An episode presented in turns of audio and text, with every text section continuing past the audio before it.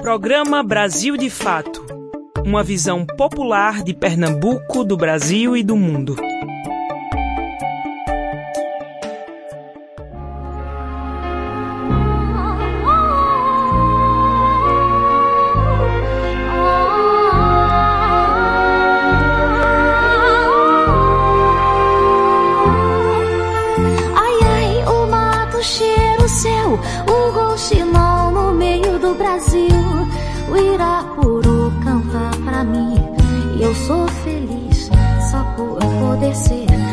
Ser de manhã, manhã, manhã, manhã, manhã. Nessa clareira o sol se despe feito brincadeira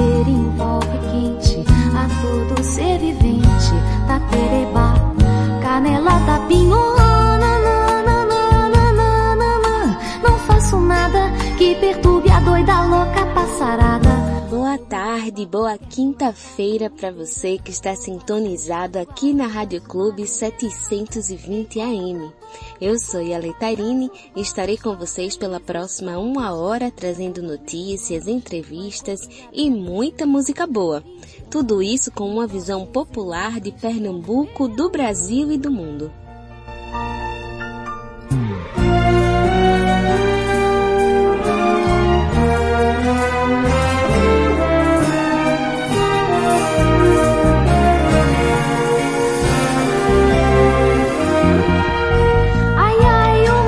Cheiro céu, o gonchilão no meio do Brasil. O Irapuru canta pra mim e eu sou feliz só por poder ser, só por ser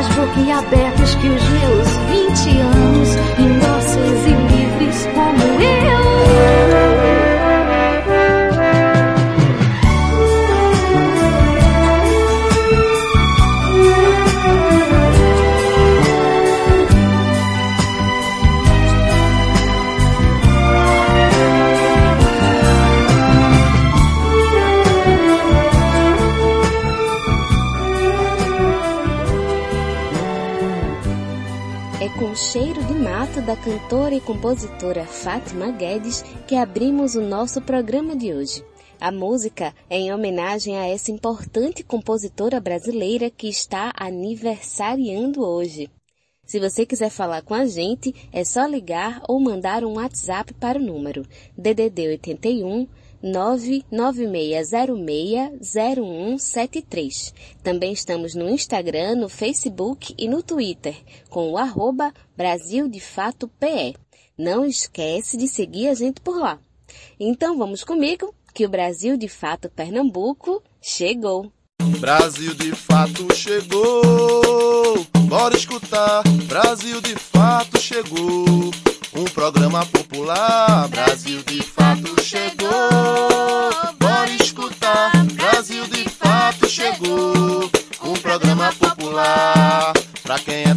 trabalhadora, pra quem é trabalhador. Ele traz informação, não é manipulador. Pra quem é trabalhadora, pra quem é trabalhador. Ele traz informação, não é manipulador. Que dia é hoje? Hoje é quinta-feira, dia 6 de maio. Há 24 anos, no dia 6 de maio de 1997, o governo Fernando Henrique Cardoso leiloava a principal empresa estratégica brasileira no ramo da mineração e infraestrutura, a Companhia Vale do Rio Doce, atualmente chamada somente de Vale. A empresa é responsável por um dos maiores crimes ambientais do país, o rompimento da barragem de Fundão em Mariana, Minas Gerais. E em 6 de maio é o Dia Nacional da Matemática. A data corresponde ao dia do nascimento de Júlio César de Melo e Souza, professor, matemático e escritor brasileiro, que usava o pseudônimo Malbatarran. E quem completa aniversário hoje é o município de Serra Talhada, que fica no sertão do Pajeú pernambucano. Completando 169 anos, Serra Talhada é conhecida como a capital do chachado e terra natal do famoso cangaceiro Virgulino Ferreira da Silva, o Lampião. E quem também completa aniversário hoje é a cantora e compositora Fátima Guedes. Ela começou a compor aos 15 anos de idade e teve suas canções gravadas por Elis Regina, Maria Bethânia, Simone, Nemato Grosso, entre outros. E foi com Fátima Guedes que abrimos o programa de hoje. Agora vamos aos destaques desta quinta-feira. Pernambuco é o único estado em vermelho com crescimento na média de mortes. Por quê? Entrevista, o pesquisador Gabriel Santana fala sobre mapeamento de bibliotecas comunitárias do Estado e o Plano Estadual do Livro, Leitura, Literatura e Bibliotecas de Pernambuco. Nossos direitos. Jogar objetos pela janela do carro dá multa? Vamos conferir a resposta já já. Cultura. Ensaio realizado há uma década pelo fotojornalista Léo Caldas no sertão do Araripe foca nas condições precárias de trabalho. Fica por aqui que a edição de hoje do programa Brasil de Fato Pernambuco está apenas começando. De fato na semana. O que acontece a gente pensa, fala e reflete por aqui. Vamos começar o programa de hoje relembrando o ator e humorista Paulo Gustavo, que faleceu por complicações da Covid-19 na última terça-feira. Apesar do momento triste, falar em Paulo Gustavo é falar sobre risadas e humor, e por isso vamos relembrar três de suas personagens mais conhecidas começando pela Senhora do Absurdo do programa 220 volts.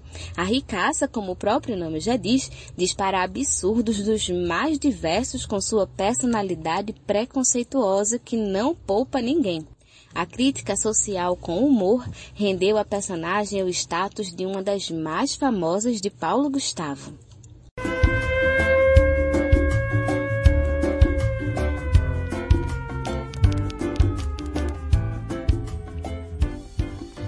Alô? É da prefeitura, meus anjos.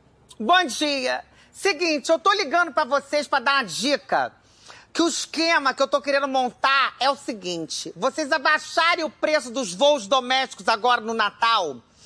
E aí, assim, o esquema é: você abaixa o preço do voo da ida e aumenta da volta. De forma que o povo que mora aqui no Leblon, mas não é do Leblon, não é eles viajem para visitar a família e não tenham como voltar. O segundo personagem é o Valdomiro Lacerda, do programa Vai Que Cola. O Valdo é um malandro que depois de se dar mal e perder toda a sua vida de luxo no Leblon, vai morar em uma pensão no bairro do Meyer, na cidade do Rio de Janeiro, tentando fugir da Polícia Federal. E como não poderia deixar de lembrar, a terceira personagem é Dona Hermínia, do espetáculo que virou filme Minha Mãe é uma Peça, um dos personagens mais icônicos de Paulo Gustavo, que foi inspirado em sua mãe, Dona Dea Lúcia. O sucesso levou a personagem para a TV em uma franquia de cinema que gerou três filmes de sucesso, arrastando mais de 30 milhões de pessoas aos cinemas. Alô? Juliano? Onde é que você tá? Sabia! Você tá fazendo o que na praia? Você passou protetor? Mentira! Tá aqui na minha mão, protetor! Seu sonso!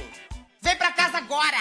Paulo Gustavo se foi, mas sua obra permanece.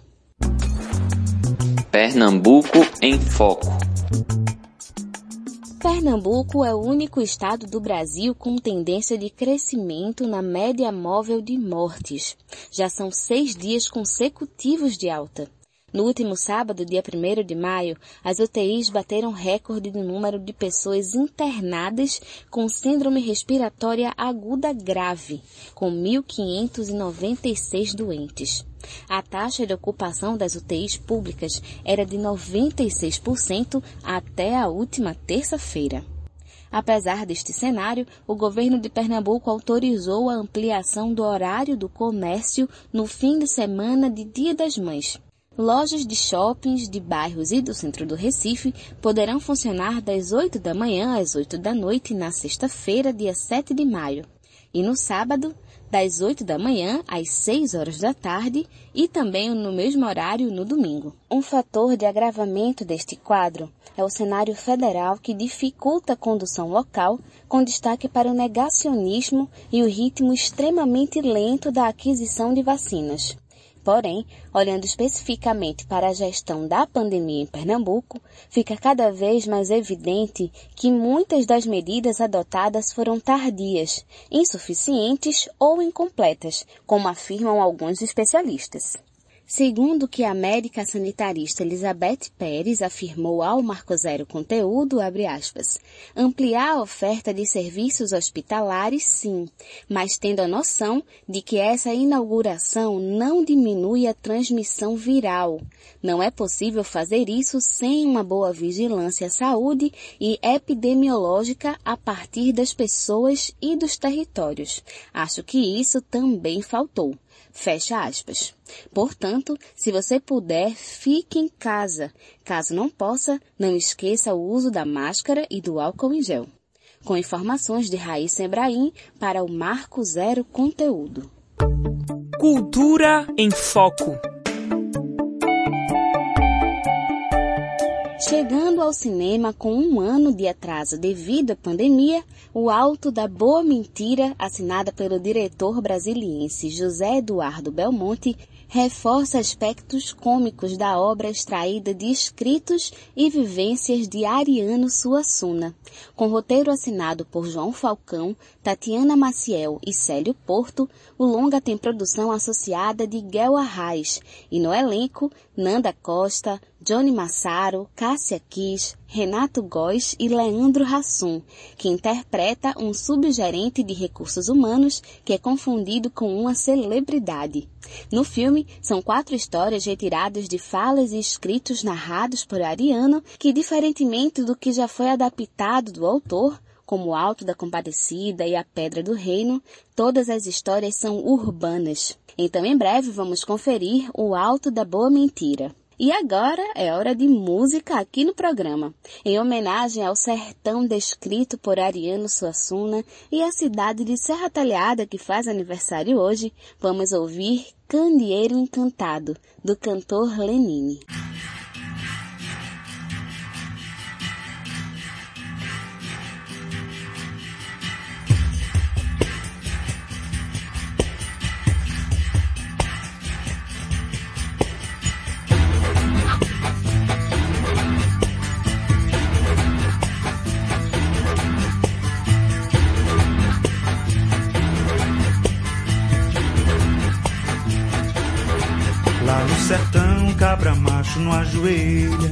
Nem faz parelha com quem é de traição.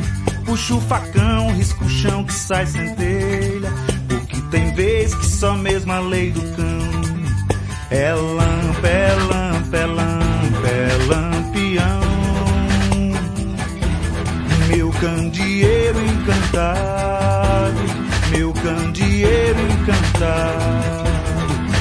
Enquanto a faca não sai toda vermelha, a cabroeira não dá sossego não. E vira bustre pra corno, corta orelha, que nem já fez virgulinho no capitão. É lampa, é lampa, é lampa, é lampião. Meu candeeiro encantado, meu candeeiro encantado. Já foi-se o tempo do fuzil papa amarelo Pra se bater com o poder lá do sertão. Mas Lampião disse que contra o flagelo Tem que lutar com parabelo na mão. É lampião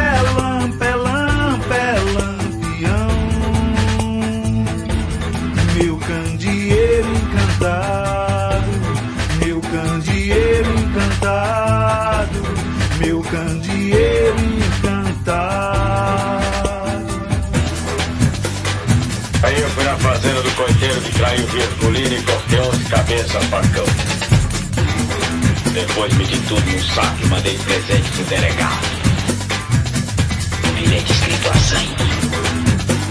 Era o meu troco. Pra mostrar pra eles que eu tava na guerra pra vingar lampião. Mas a cabroeira deu pra trás, seu Júlio.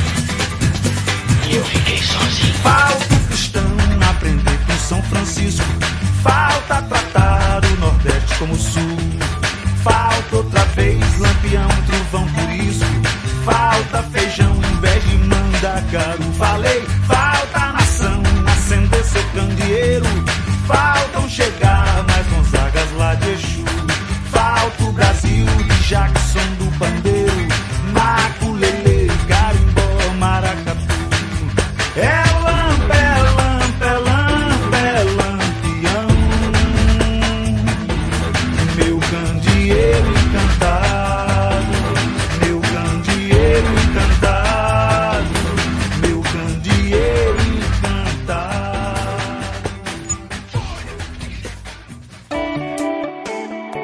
Entrevista Brasil de Fato.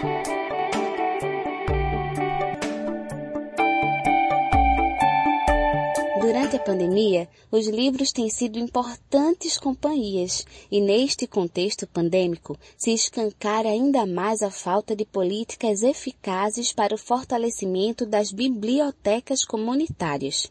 Em Pernambuco, por exemplo, está em vigor o Plano Estadual do Livro, Leitura, Literatura e Bibliotecas de Pernambuco, desde agosto de 2020. E para conversar conosco sobre isso, convidamos o pesquisador Gabriel Santana. Ele desenvolveu um trabalho de mapeamento de bibliotecas comunitárias em Pernambuco e conversa conosco sobre a importância do livro e da leitura. Quem conversa com ele é a nossa repórter Ranide Mendonça. É, vê, Gabriel, como é que nasceu essa ideia né, do, do mapeamento, como foi o processo? Me explica um pouco do, do antes, né, do teu, do teu trabalho. Sim. Então, é, eu sou Gabriel, eu atuei nas, na rede de bibliotecas comunitárias do Recife, inclusive fui um dos fundadores da Releitura. Então, é, meu trabalho com biblioteca, ele começou no final, assim, quando eu tinha acho que uns 19, 18 anos, e sempre foi uma temática que me deixou muito mobilizado, né? Pensar espaço de leitura, e principalmente os espaços de leitura que são acessíveis nas comunidades, assim, né? entendendo que a malha, inclusive de, de transporte, de acesso aos espaços culturais, eles estão muito localizados aos centros, né? Então acaba que né, quem mora nas comunidades fazer esse deslocamento muitas vezes é super dificultoso, né? Considerando a situação econômica mesmo e tal. Então eu sempre vi as bibliotecas comunitárias como um papel fundamental, assim, de democratizar o acesso ao livro. E essa ideia do mapeamento veio quando eu estava na coordenação da releitura, né, que a gente acompanhava a política de leitura. Né, inclusive, uma das premissas do Plano Nacional do Livro e Leitura, né, um dos seus eixos, é democratização do acesso ao livro e leitura, tá? É, e um dos seus aspectos fundamentais é justamente fazer um mapa, um diagnóstico. Então, é, fazer um, um, diagnóstico do cenário, um mapa, assim, né? entendendo que como é que está a situação do livro, leitura biblioteca para a gente se pensar a política. Aí, mobilizado pelo Plano Nacional, né, por essa política nacional de leitura, é, eu pensei comigo da gente fazer um projeto né, que pudesse ser um projeto que a gente pudesse mapear as bibliotecas comunitárias em Pernambuco. Inclusive, uma das lutas das bibliotecas, né, da, quando eu estava na Comissão de Literatura do Recife, foi justamente um, um, um, uma linha de ação né, do Fucultura que pudesse é, mapear grupos culturais, especialmente para o desenvolvimento de diagnóstico. Né? E aí inseri na discussão lá bibliotecas comunitárias. E aí foi possível a gente desenvolver um projeto, né, depois, um projeto que contemplasse um mapeamento. Então, em 2013, que foi a primeira versão, né, 2012, 2013, foi a primeira versão que a gente conseguiu um recurso, eu e um amigo, um colega, né, é, para a gente poder fazer um mapeamento. E o critério do Fungotura é que fosse duas regiões diferentes. Então, a gente pegou uma, uma cidade do Sertão e uma cidade do Agreste. Então, a gente foi para São José do Egito e Caruaru. Né? Então, esse projeto, ele nasce, ele nasce num contexto né, é, politicamente favorável, onde as discussões do livro, leitura, estavam bem efervescentes, né, onde a própria política pública, ela, para ela ser executada, ela precisava ser entendida e ela precisava ser entendida a partir de uma identificação né, desses espaços, quantos são, como é que eles vivem, quem, quem são as pessoas que tocam, né, quem são as pessoas que mobilizam esses espaços, né, esses espaços estão ligados à associação, como, como é isso, né? A gente fala de biblioteca comunitária, mas é um tanto complexo essa ideia de biblioteca comunitária. Então, esse projeto, essa ideia de mapeamento de bibliotecas comunitárias em Pernambuco, né, surgiu a partir de uma experiência já com bibliotecas comunitárias e para a gente entender mesmo o cenário e contribuir com a política de leitura dos municípios, do Estado e do Brasil, né? Vê, Gabriel, eu percebi, assim, eu não consegui ler o, o material todo ainda, né? É, mas vi que tem essa coisa das regiões, né? Sobretudo com foco no interior do estado, a região metropolitana, não sei é, como que tá isso. E eu queria também perguntar, é, essa escolha, né, exatamente, das cidades, como foi, e também é, como você enxerga e, e como que, que visualiza esse mapeamento do Recife e região metropolitana, né? É, então, é, a gente nessa primeira versão a gente foi a gente foi muito mais interessado assim. Esse primeiro especificamente, né? São José do Egito, que é uma cidade onde respira literatura, né? As pessoas inclusive brincam assim de que pô, você, você espirrou em São José do Egito, você é um verso. Né? É, então tem essa tradição assim, literária muito forte em São José do Egito, né? de produção, principalmente de escritores, escritoras, né? poeta e tal.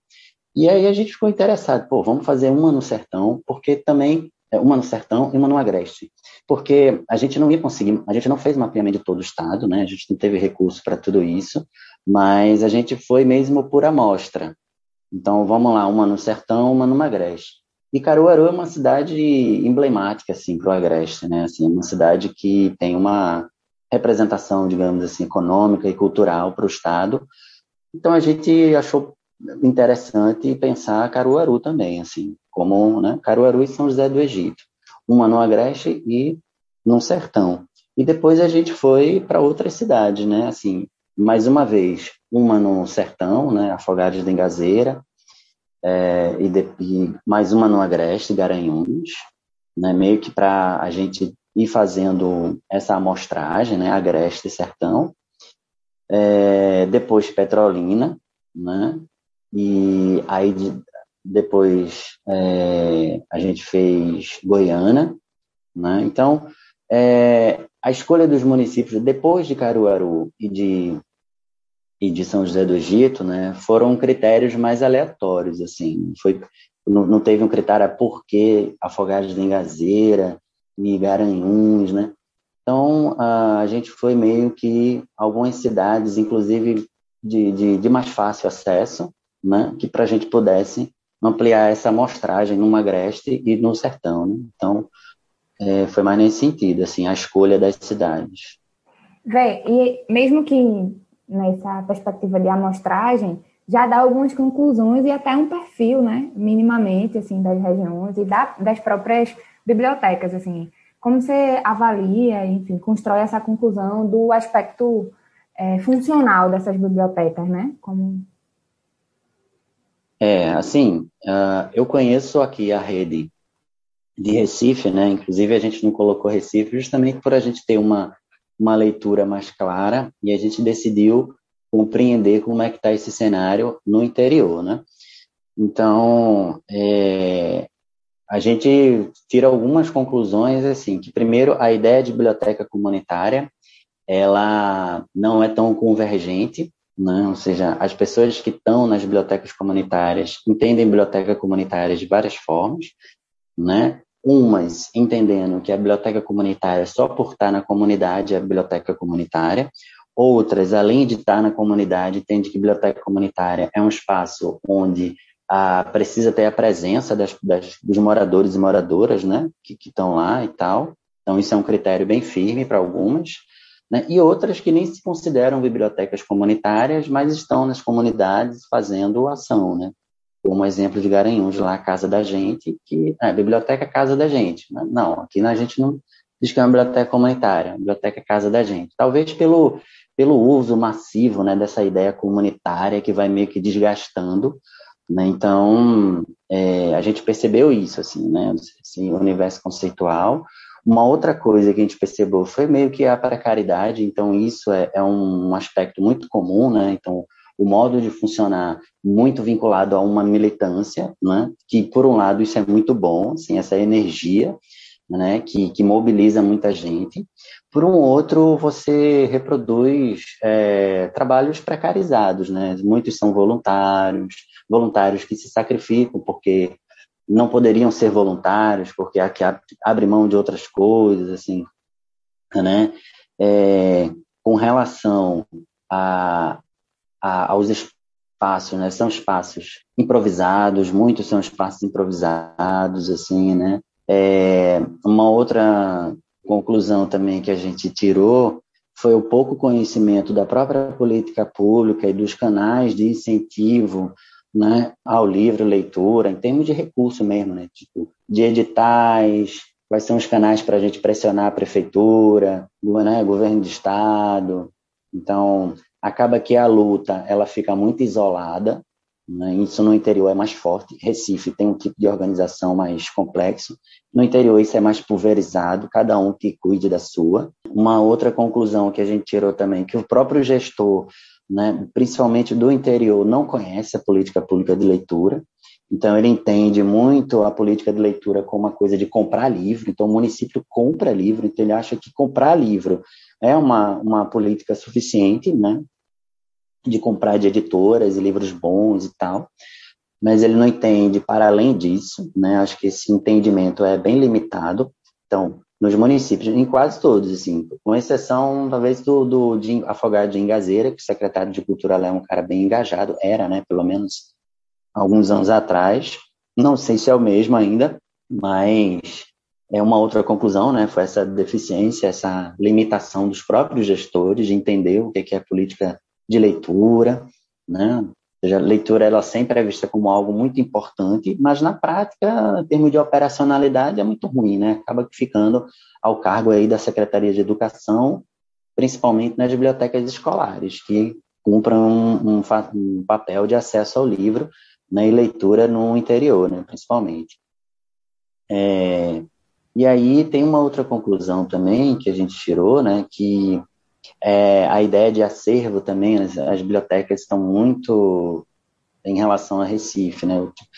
Em relação a que é o acervo de literatura juvenil muito ruim, né? Ou seja, é um, as bibliotecas comunitárias né, elas têm uma dificuldade muito grande de, de se sustentar, de conseguir recurso, então elas acabam que a compra de livro fica muito limitada, então as bibliotecas, dificilmente no interior, principalmente, elas compram livro, né? elas pegam recebem livros de doação, ou seja, 80% do acervo é de doação, né?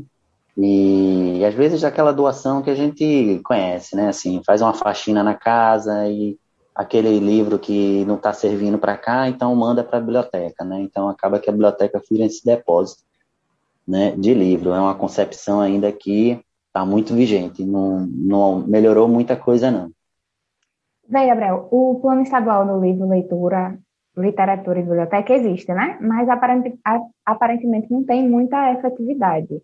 Quais os impactos dessa falta de políticas para o Estado, né? Para as bibliotecas e para o acesso ao livro?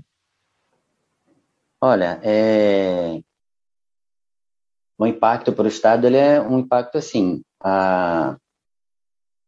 é um impacto positivo em termos de discurso, né? ou seja, o Estado ele tem um instrumento que fala sobre a política do livro, ele tem agentes mobilizados, né? mas ele ainda atribui muito pouco recurso. Se você for ver no orçamento, né, um, um, um, um espelho interessante para a gente ver a efetividade da política é a quantidade de recurso que está sendo investido. Então, se você for lá para né, na, no âmbito, na pasta de cultura, ver que está sendo investido em biblioteca, você vai ver pífio, inclusive a Biblioteca Pública do Estado. Você vai ver um investimento pífio. Então, assim, é, em termos de, de, de, política legal, você está mobilizando atores, mas em termos de efetividade, assim, não tem muita coisa, sabe? Você, você, você ainda se mantém num cenário, né, no âmbito estadual, ainda muito precário, assim, ou seja, quem, né, quem é, é, de fato, né, muito no Estado, em alguns municípios, mobilizam a política de leitura são as bibliotecas comunitárias, ou seja, a sociedade civil. Né? Então, tranquilamente, se você for hoje na cidade de Recife, nas bibliotecas comunitárias, você vai encontrar os melhores acervos de literatura infantil juvenil, sem sombra de dúvida, sem sombra de dúvida, do que nas bibliotecas públicas do município. Né? Então, é, não estou dizendo que elas são as bibliotecas públicas estaduais e municipais, né? Elas não têm uma relevância, ela tem uma relevância sim, tá? Mas em termos de, de política, como elas estão atrelado à gestão do Estado, elas ficam precarizadas também, porque não tem investimento, né? Não tem orçamento. É muito pífio, né? Repetindo, é muito pouco. Então, em termos de impacto, é positivo, né? No discurso, mas negativo porque não, não se efetua em termos de orçamento. Né? Você não tem um orçamento efetivo para investir em leitura, em biblioteca, né? principalmente aí nessa articulação entre Estado e sociedade civil. Né? Só o Funcultura, mas que é uma guerra para você ter acesso àquele recurso, né? e as bibliotecas ficam aí. Então, acaba que é, as bibliotecas do Estado né, do município não dão conta da demanda né, das, das bibliotecas. Se a gente fosse dividir por população mesmo, imagina, né? A gente tem duas bibliotecas municipais no Recife, aliás, uns compais agora, a gente tem mais umas três, vamos botar umas cinco, mas se você for dividir por população, você vai ver quantas pessoas por biblioteca, e assim, que não dá, né? Então, é, que não dá. Então, é, é louvável, né? O Estado hoje tem um instrumento, tem o plano, né? Que é, é efetivo, mas agora o próximo passo precisa efetivar esse plano. Para efetivar esse plano, a sociedade civil sozinha não vai conseguir, assim, né? Não vai conseguir. A minha próxima pergunta era um pouco isso, assim, né? De qual os próximos passos, assim, né? Digamos que que pode ser feito, o que é que você indicaria dos desafios, né? Porque é, ainda que estadualmente, seja estadualmente, mas também nacionalmente, a, o próprio livro tem sofrido diversos ataques, né? É, enfim, da coisa da taxação, de, né, da, dos mitos, né, de que pobre não lê, enfim, várias, várias, vários desgastes, né, do, desse ponto de vista, assim. Então, a gente está também inserido nesse contexto, né? Pernambuco também está inserido nesse contexto. E aí, quais os desafios e como que a gente vai é, como que a gente pode lutar, né, contra esse cenário, assim, como que tu avalia? É, assim, a começando pelo próprio, começando por dentro do próprio Estado, né? ou seja, o Estado se apropria pouco dos próprios diagnósticos que ele financia. Então, assim, a pesquisa de mapeamento que eu realizei mesmo, tem quatro edições. Eu não vejo nenhum documento do Estado nada sobre isso. Então, assim, me parece que é um recurso jogado fora, inclusive um recurso público, né? Assim, jogado fora no sentido de que ele tem que, tem que existir, né, tem que incentivar, mas ele é pouco aproveitado, assim. Não, o Estado não, não fomenta durante, por exemplo, um seminário, né, é, algo que pudesse uh, é, aproveitar esse trabalho dizer assim, olha, pronto, agora a gente tem aqui um, um, breve diagnóstico, um mapeamento, e agora como é que a gente atua? Inclusive, com, no próprio material publicado, tem algumas indicações né, de fragilidades e onde é possível o Estado né, atuar. Então, primeiro ponto, assim, um dos desafios é que o Estado possa se vencer internamente, né? ou seja, é, aproveitar, né, reaproveitar, aproveitar a informação que ele mesmo produz, que ele mesmo apoia, digamos assim, que ele mesmo fomenta, né? Uma outra coisa é que o Estado possa criar linhas de fomento e aí financeiro, né?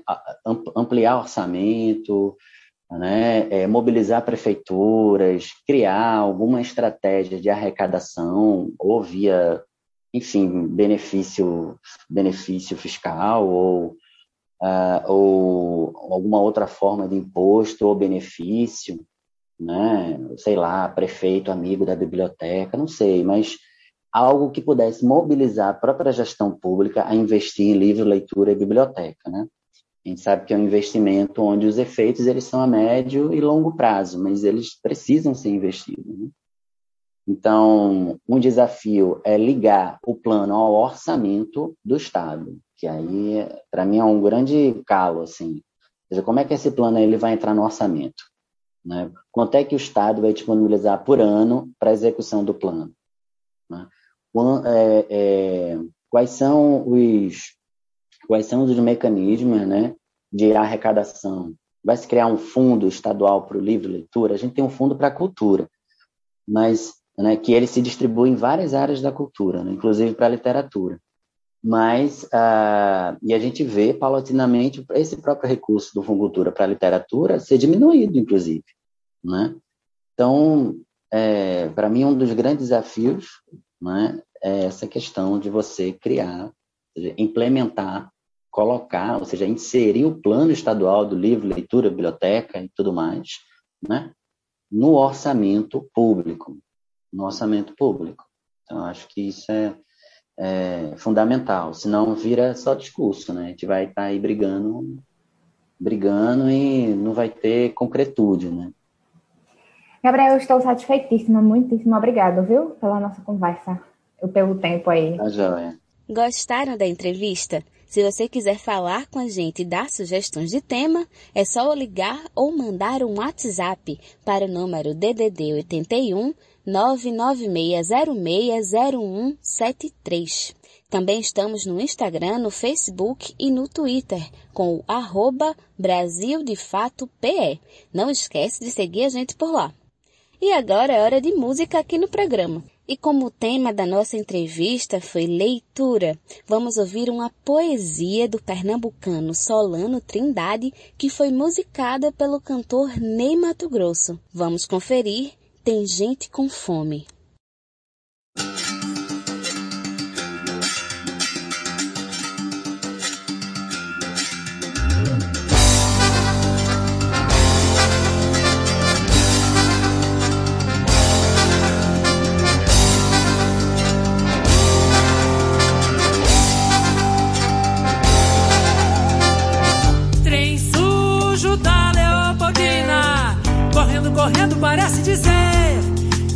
Tem gente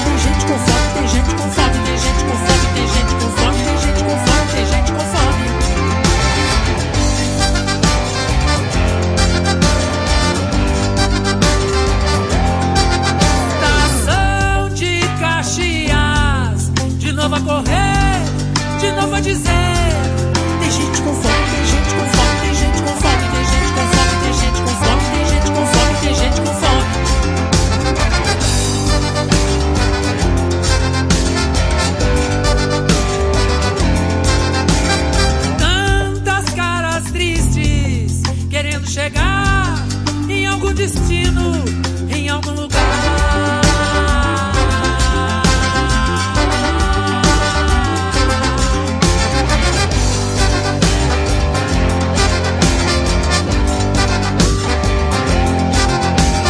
Só nas estações, quando vai parando, começa a dizer: tem gente com fome, dá de comer, tem gente com fome,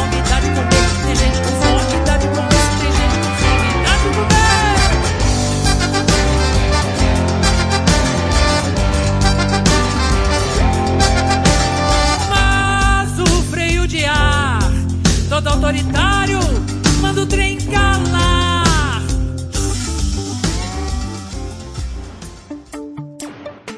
Você está ouvindo o programa Brasil de Fato Pernambuco.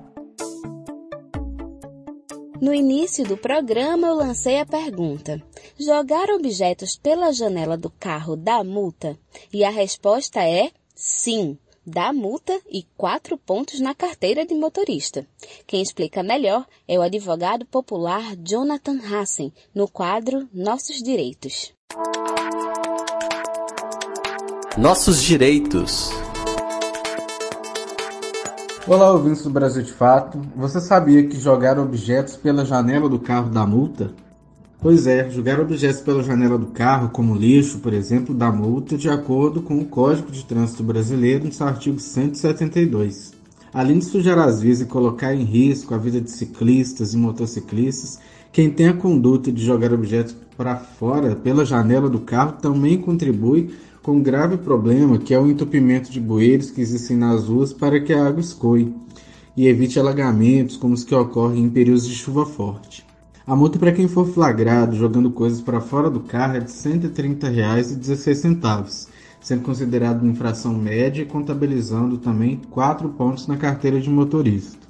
Para o pedestre que joga lixo na rua ser responsabilizado, seria necessário uma lei municipal instituindo uma punição.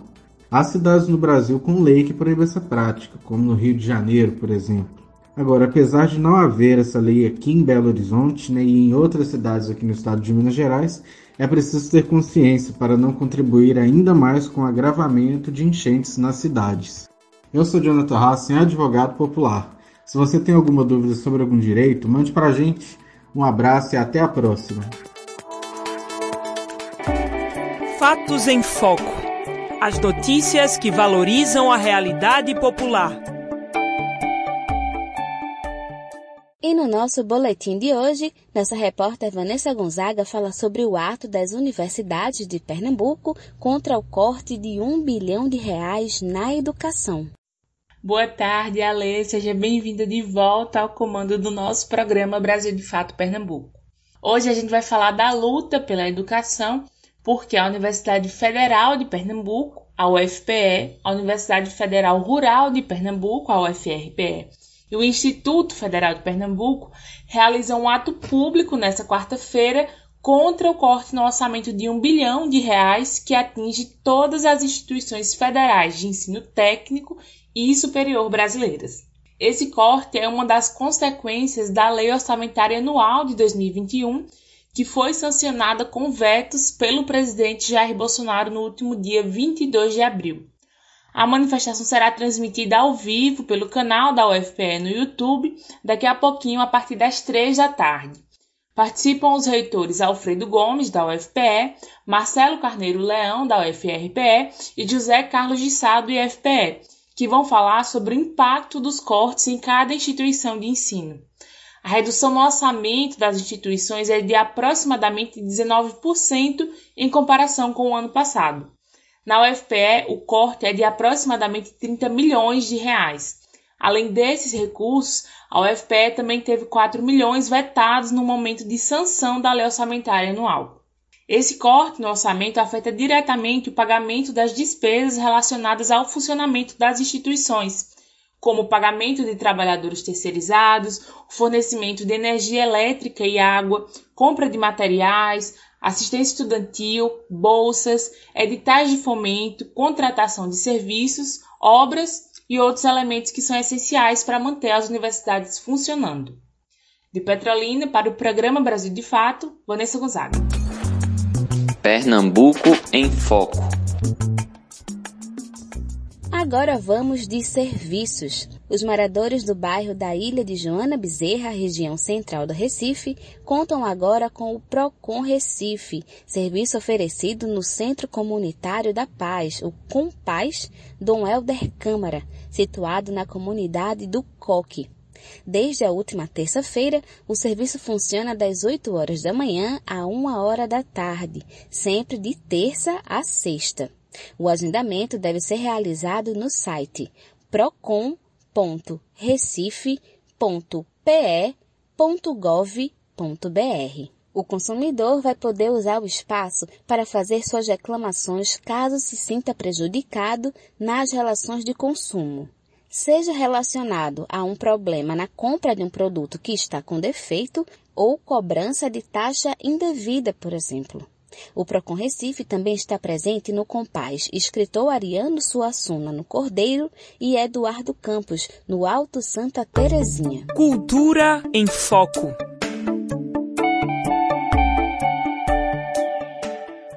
Em meados da década passada, o fotógrafo Léo Caldas partiu em direção ao Polo Gesseiro, em Araripina, em busca de um Brasil suspenso no tempo.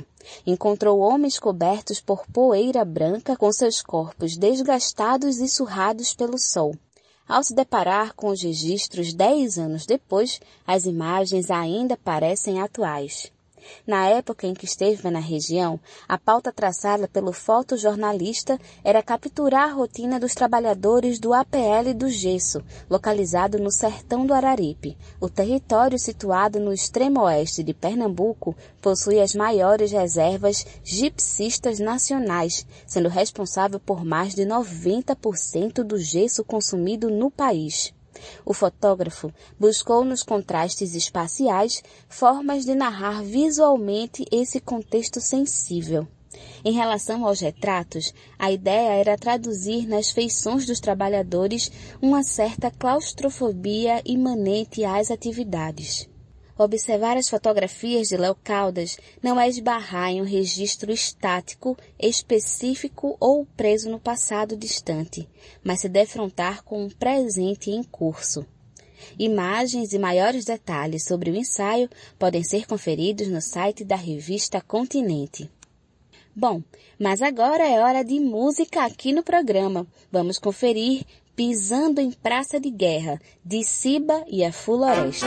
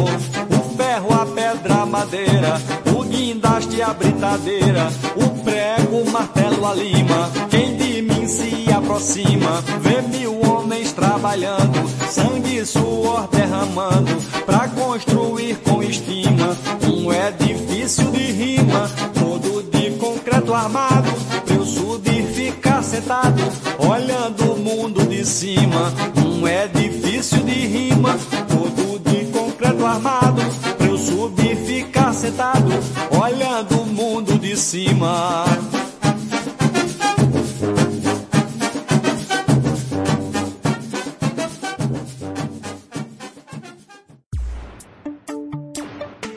Você está ouvindo o programa Brasil de Fato Pernambuco.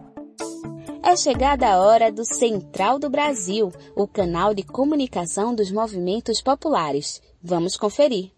Olá, o ex-ministro da Saúde Nelson Taixe admitiu em depoimento à CPI da Covid ter sido pressionado pelo governo para adotar a cloroquina, um medicamento considerado pela ciência mundial como ineficaz no tratamento precoce da Covid. Na edição de hoje você vai ver o andamento das atividades na CPI. Na entrevista central, recebemos Mirtes Renata, mãe do menino Miguel, morto há um ano ao cair de um prédio no Recife, após negligência da patroa de Mirtes, Sari Corte Real. Ela traz elementos novos sobre a investigação do caso e denuncia que testemunhas estão sendo ouvidas sem a presença dos advogados. Continue aqui com a gente. Eu sou Afonso Bezerra e o Central do Brasil começa agora.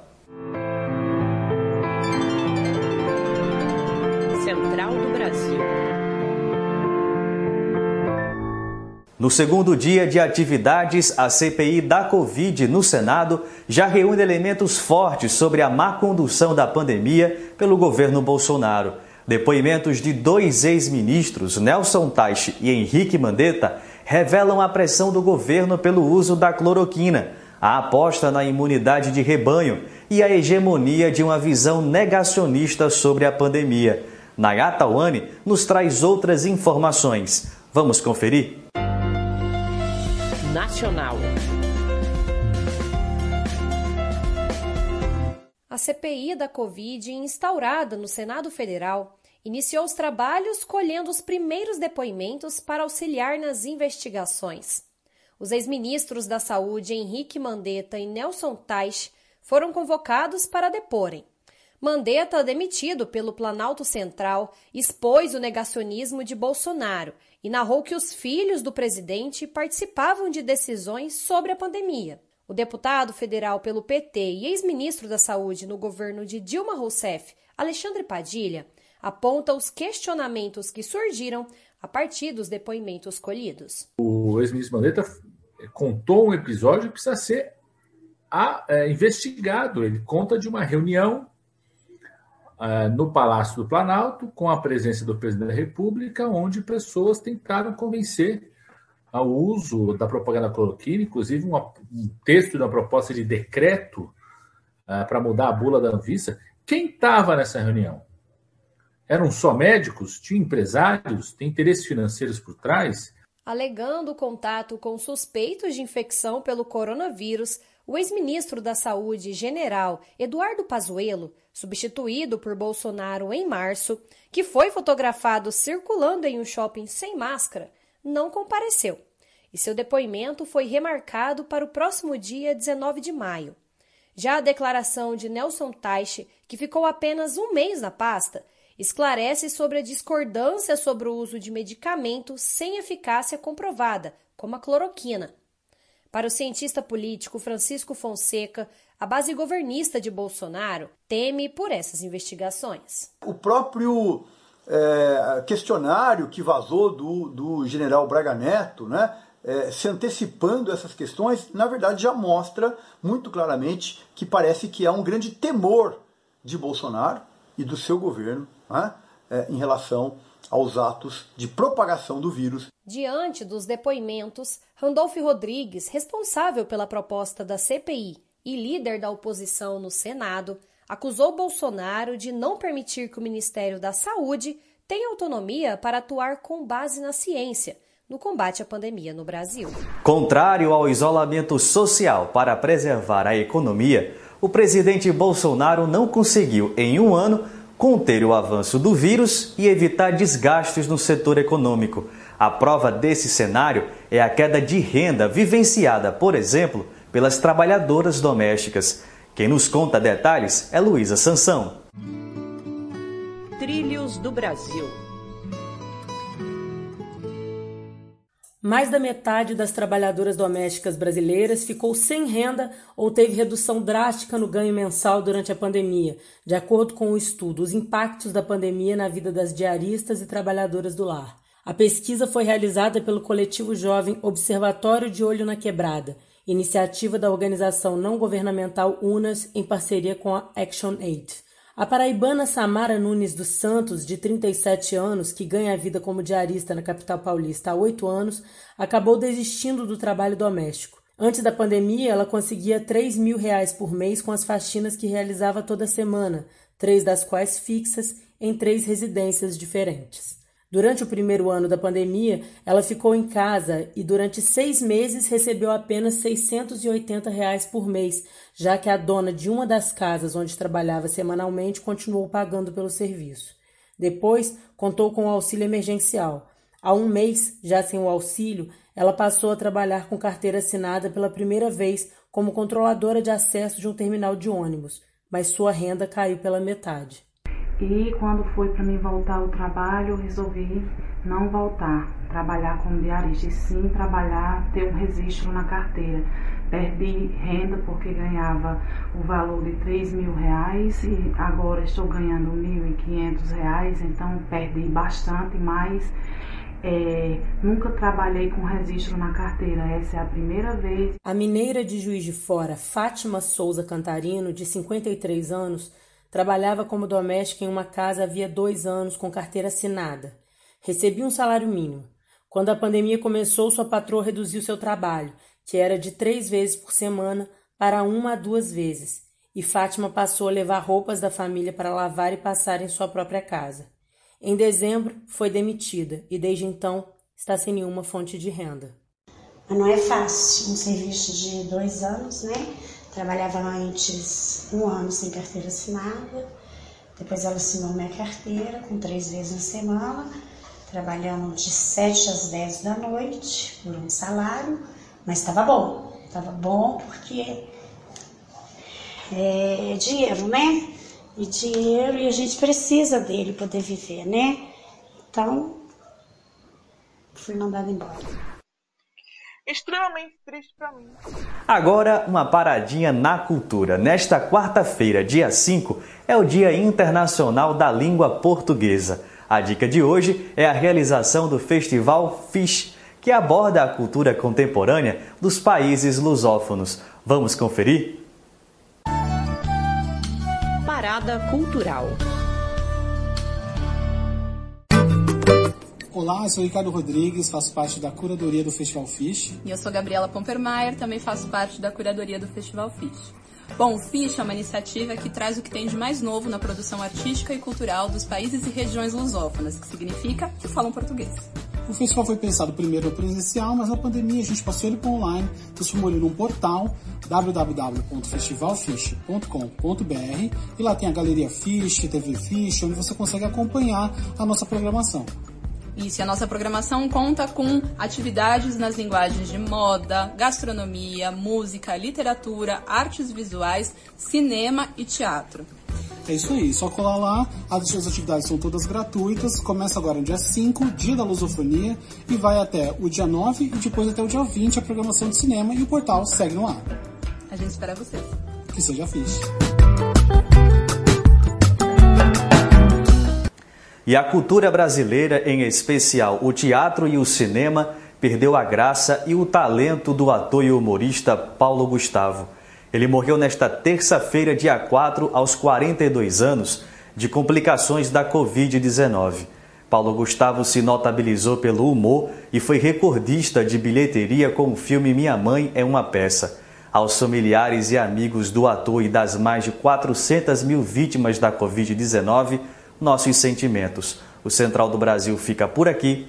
Até amanhã. Se quiser ouvir mais do Central do Brasil, ele está disponível no canal do YouTube da emissora TVT e do Brasil de Fato. Estamos terminando o programa Brasil de Fato Pernambuco de hoje. Para os ouvintes que queiram entrar em contato com a gente, basta encaminhar uma mensagem de WhatsApp ou ligar para o número DDD 81 99606 0173. Temos também contato pelo e-mail através do pernambuco.radio@brasildefato.com.br. Também estamos no Instagram, no Facebook e no Twitter com o arroba. Não esquece de seguir a gente por lá. Obrigada pela sua companhia e pela sua audiência. Amanhã estaremos de volta às duas horas da tarde com mais uma edição do Brasil de Fato Pernambuco. Este programa teve apresentação e roteiro de Iale Tairine, produção de Monize Ravena e Lucila Bezerra, edição de Fátima Pereira, apoio equipe de jornalismo do Brasil de Fato. Programa Brasil de Fato uma visão popular de Pernambuco, do Brasil e do mundo. Acompanhe as notícias também pelo site digitando brasildefato.com.br, pelo facebook.com barra Brasil e twitter barra Brasil de Fato.